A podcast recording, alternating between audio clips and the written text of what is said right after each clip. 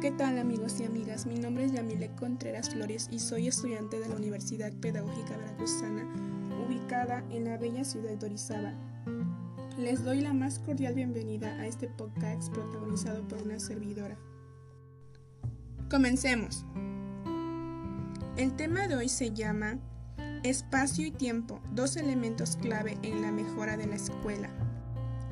Rescatando las ideas principales que menciona la autora de esta lectura, María Alejandra Bosco, la tecnología se ha involucrado en las tareas cotidianas de los seres humanos, llegando a la escuela como una herramienta principal y básica para la utilización y producción de tareas de manera eficaz y eficiente.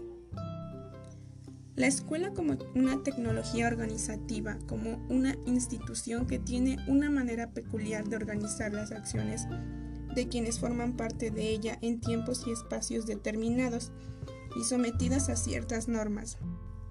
El libro, el video o el ordenador podrían ser vistos como artefactos al servicio de esta modalidad organizativa. Álvarez y otros identifican cuatro figuras de la tecnología artefactual, organizativa, simbólica y biotecnológica.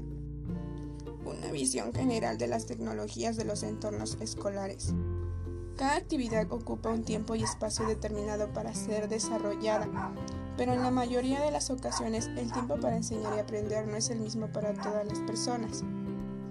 Enseñar unas asignaturas y otras no se debe a que en ellas se organiza el acopio de saberes que las personas han construido a lo largo del tiempo y que es necesario para desenvolverse en la actualidad.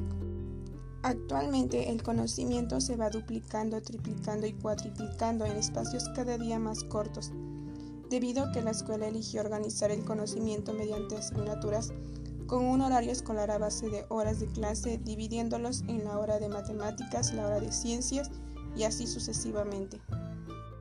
Esta organización también conecta perfectamente con la utilización de libros de texto de matemáticas, lengua, física o tecnología. En muchas de las ocasiones el profesor no tiene definido qué va a enseñar y cómo hacerlo, y recae en la práctica de enseñar por exposición y repetición de información, conduciendo al alumno a aprender para aprobar un examen y no para lograr su comprensión sobre sí mismo y el mundo en el que vive. No se trata simplemente de que el docente elija de forma crítica y contrastada lo que va a enseñar, sino de que realmente ejecuta lo que está planteando. El libro de texto se puede considerar como una tecnología artefactual para el alumno que resulta ser un elemento importante tanto para el alumno como para el docente, quien trata de seguirlo al pie de la letra, cumpliendo únicamente con el currículo estipulado de cómo se entiende y organiza el tiempo. El tiempo se divide en horas e incluso en bloques de 35 a 50 minutos, en los cuales se supone que un grupo de estudiantes se dedica al estudio de una asignatura. Esta organización del tiempo escolar obedece a la necesidad de control desde la administración educativa. De cómo se organiza el espacio, la organización del espacio inicia al contar con aulas más o menos uniformes y despersonalizadas que son utilizadas la mayor parte de la jornada y aulas especiales que son menos utilizadas cuando se realiza una actividad que requiere más espacio o un hábitat especial. La influencia del cambio temporal espacial para la mejora educativa. Una educación mejor pasa, entre otras cuestiones, por una organización diferente del tiempo y del espacio menos rígida. Un tiempo monocrónico en un único espacio aislado, el aula de informática.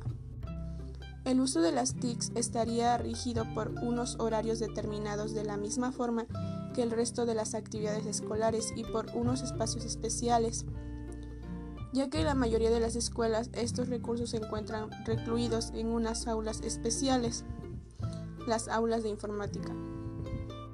Para una nueva escuela, una nueva tecnología de la educación, la mejora de la escuela actual no se basa solamente en la reorganización del tiempo y del espacio, sino en la revisión de los diferentes factores que contribuyen a mantener su metáfora organizativa. Conclusión. El proceso de enseñanza implica al mismo tiempo un proceso de aprendizaje, en donde además de que un docente que enseña y un alumno que aprende, tiene que haber objetos de conocimiento, objetivos, métodos, estrategias, la evaluación y los recursos.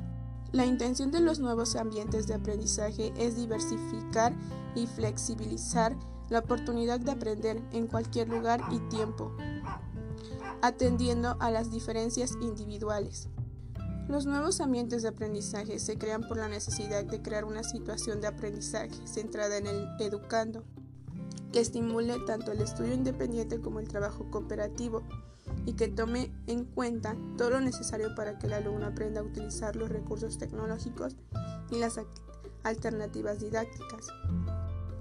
El diseño de nuevos ambientes de aprendizaje permite tratar de manera activa contenidos complejos y revelantes, emplear más de un código de comunicación, variar estímulos para llamar la atención y destacar lo importante emplear distintas y novedosas alternativas didácticas, intensificar y, diversificar la participación del que aprende y establecer comunidades de aprendizaje.